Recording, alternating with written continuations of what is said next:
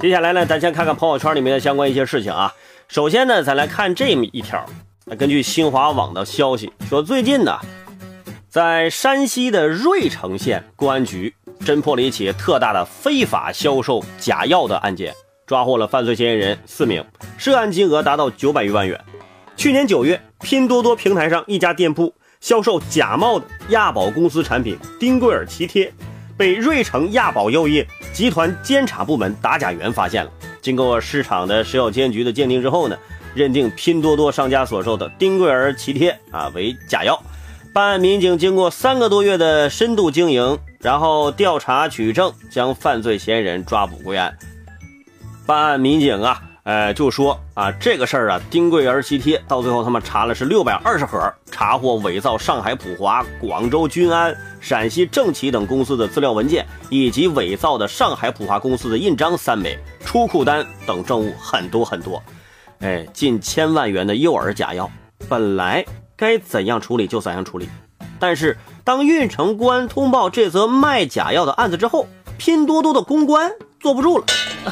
还动用了律师事务所去举报投诉公众号，不是投诉运城公安的公众号，而是一个转发了运城公安案情通报的小小地域公众号。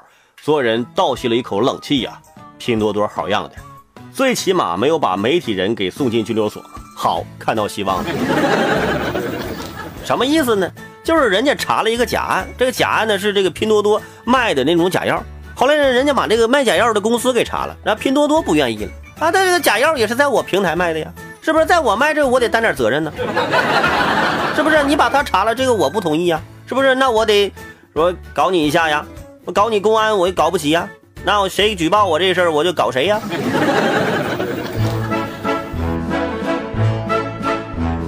拼多多现在胆儿挺肥呀，是吧？哎呀，本来贩卖假药对犯罪嫌疑人就是重罪，何况是儿童的假药。更是婶婶可以忍，叔叔那也是不能忍的。叔叔能忍，我作为他大爷，我也不能忍。有人就说，那就狠罚嘛，必须十倍赔偿，两块钱一盒，十倍赔偿也就二十块钱，那这赔偿的也不狠。之前我们就说拼多多便宜，但是也有假货。其实假货和便宜货是有区别的。当年武侠小说还流行的时候，除了金庸和古龙，还有两大神秘作者，是吧？大名叫做金庸新和古龙剧，是吧？所以他们的作品就叫做金庸新作和古龙巨著。哎，其实前面仨字是人家名字，就像拼多多上的小米电视不叫小米电视，叫小米新品电视，五百块钱买台电视机，回去之后你开机它都不亮啊。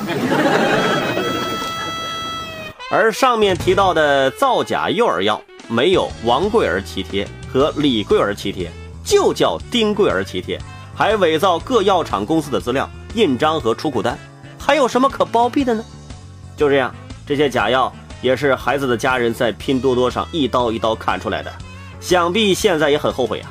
孩子并没有好，又得重新砍其他的药了，怪不得父爱如山，母爱如海呀。说白了，就是这山路崎岖，不好出门买个药呗。所以也提醒各位家长，你说给孩子买药，咱能不能去正经药店呢？你说你去拼多多给孩子买药，那孩子是不是你亲生的啊？所以说我作为劝主大爷呢，我就在这儿提醒各位家长，是吧？对孩子的爱呀，是吧？我知道很浓厚，但是呢，有的时候不该省的钱啊，咱别省，是吧？拼多多这个平台呢，我已经在节目当中说过很多次了，并不是说他们的平台东西不能买，就是有些东西你最好还是不要在这上面买，你贪便宜。是没有好货的，对不对？现在这个市场价值规律你还不明白吗？你花多少钱就能买多少东西，你不花钱还想要好东西，除了我的节目，已经没有人可以做到了。对。